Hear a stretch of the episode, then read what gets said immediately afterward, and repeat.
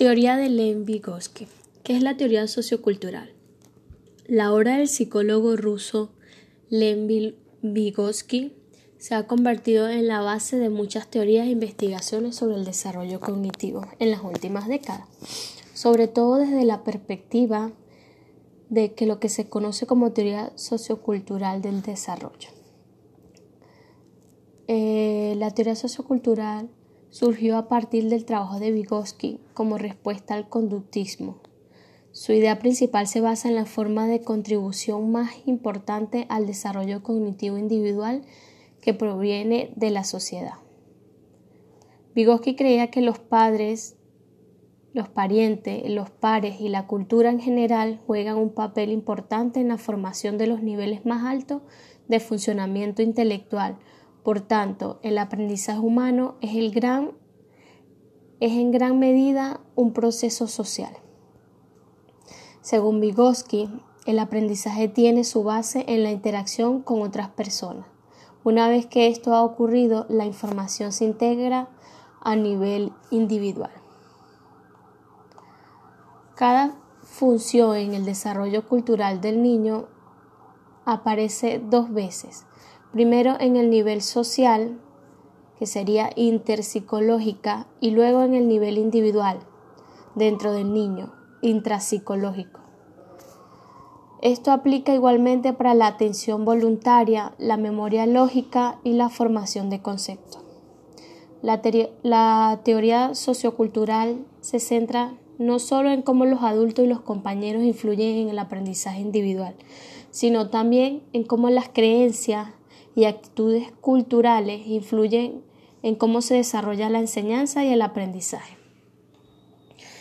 Vygotsky fue contemporáneo de otros grandes pensadores tales como Freud, Skinner, Piaget. Su trabajo fue publicado en Rusia y sus ideas han tenido amplia difusión. Se han tornado cada vez más influyentes en áreas como el desarrollo del niño, la psicología cognitiva y la educación. Entonces, Vygotsky pone más énfasis en la cultura y cómo ésta afecta al desarrollo cognitivo. Marcaremos algunas diferencias entre las etapas del desarrollo de Piaget y la teoría sociocultural de Vygotsky para entender la influencia que ésta tiene sobre la manera que se desarrolla el aprendizaje en el niño.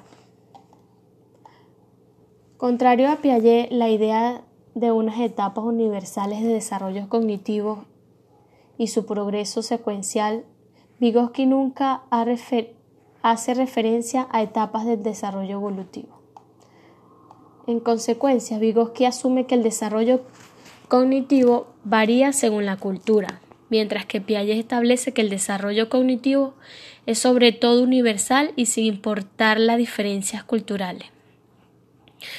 Vygotsky también enfatiza en los factores sociales que contribuyen al desarrollo cognitivo. Para él el desarrollo cognitivo se debe a la interacción social de forma guiada dentro de la zona del desarrollo próximo, como los niños y sus pares logran la construcción del conocimiento.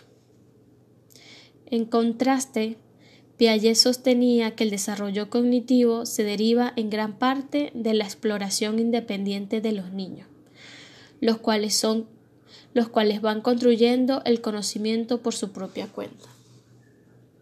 Para Vygotsky, el entorno en el cual crecen los niños influirá en lo que piensan y en la forma en cómo lo harán.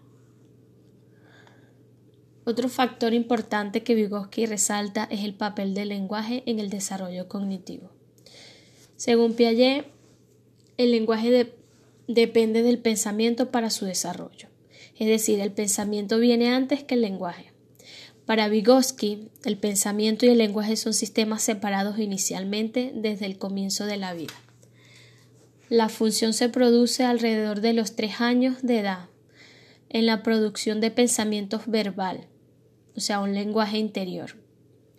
Como consecuencia, el desarrollo cognitivo resulta de, de una interiorización del lenguaje que el niño hace. De acuerdo con Vygotsky, los adultos son otro factor importante para el desarrollo cognitivo.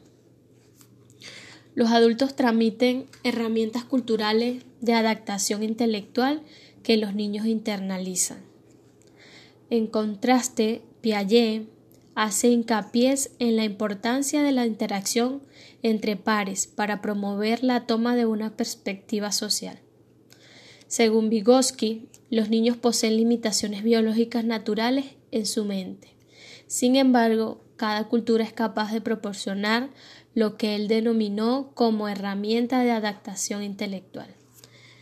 Estas herramientas permiten a los niños utilizar sus habilidades mentales básicas de una manera que les permita adaptarse a la cultura en la cual viven.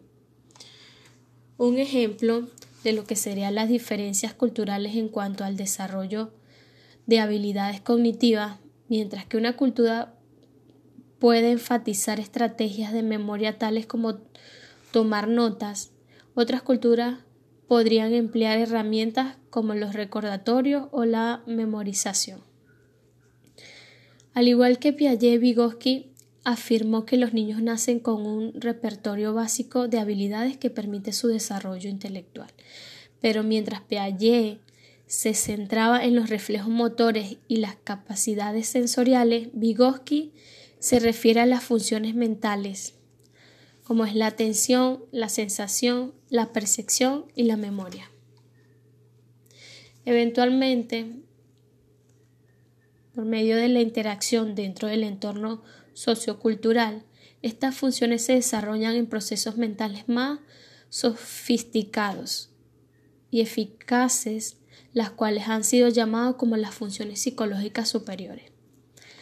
Por ejemplo, la memoria en los infantes está limitada por factores biológicos. Sin embargo, la cultura determina qué tipo de estrategias de memoria iremos desarrollando. Por ejemplo, en nuestra cultura se promueve tomar nota como un apoyo a la memoria. Sin embargo, en aquellas sociedades que carecen de escritura se deben desarrollar otras estrategias, tales como atar nudos en una cuerda para recordar la repetición de nombres de los antepasados un gran número de veces hasta que se memorice a la perfección. Vygotsky describe las herramientas de adaptación intelectual, o sea, aquellas estrategias que permiten que los niños manipulen sus funciones mentales básicas con mayor eficacia adaptativa y están determinadas culturalmente. Por ejemplo, eh, los mapas mentales. Por lo tanto, Vygotsky ve las funciones cognitivas, incluso las realizadas solo, como afectados por las creencias, valores y herramientas de adaptación intelectuales de la cultura en la que una persona se desarrolla y por lo tanto determina eso como eh, socioculturalmente. Las herramientas de adaptación intelectual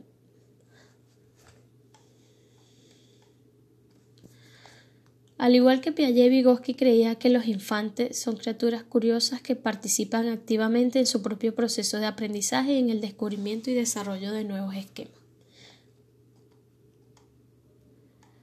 Para Vygotsky es mucho más importante el aprendizaje que se produce a través de la interacción social por parte del niño con un tutor competente, el cual puede modelar comportamiento y o proporcionar instrucciones verbales al niño. Vygotsky se refiere a este fenómeno como un diálogo cooperativo o en colaboración. El niño trata de comprender las acciones o instrucciones proporcionadas por el tutor, a menudo un padre o un maestro. Interioriza la información para luego poder emplearla para guiar o regular su propio comportamiento. A medida que, por ejemplo, a una niña que se le da su primer rompecabezas, ella sola intenta completarlo sin éxito. Entonces, el padre se sienta con ella y le describe o muestra algunas estrategias básicas, tales como encontrar todas las piezas de esquina, y proporciona un par de piezas para que la niña pueda armarlo por sí misma, y además la felicita cuando ella lo logra. A medida que la niña es más competente, el padre le permite trabajar de forma más independiente. De acuerdo con Vygotsky, este tipo de interacción social, que implica el diálogo de cooperación o colaboración, promueve el desarrollo cognitivo. Finalmente, vemos que según Vygotsky, el desarrollo cognitivo se logra en la interacción social y cultural en la que se vive. Eso fue todo. Mi nombre es Cariangeli González.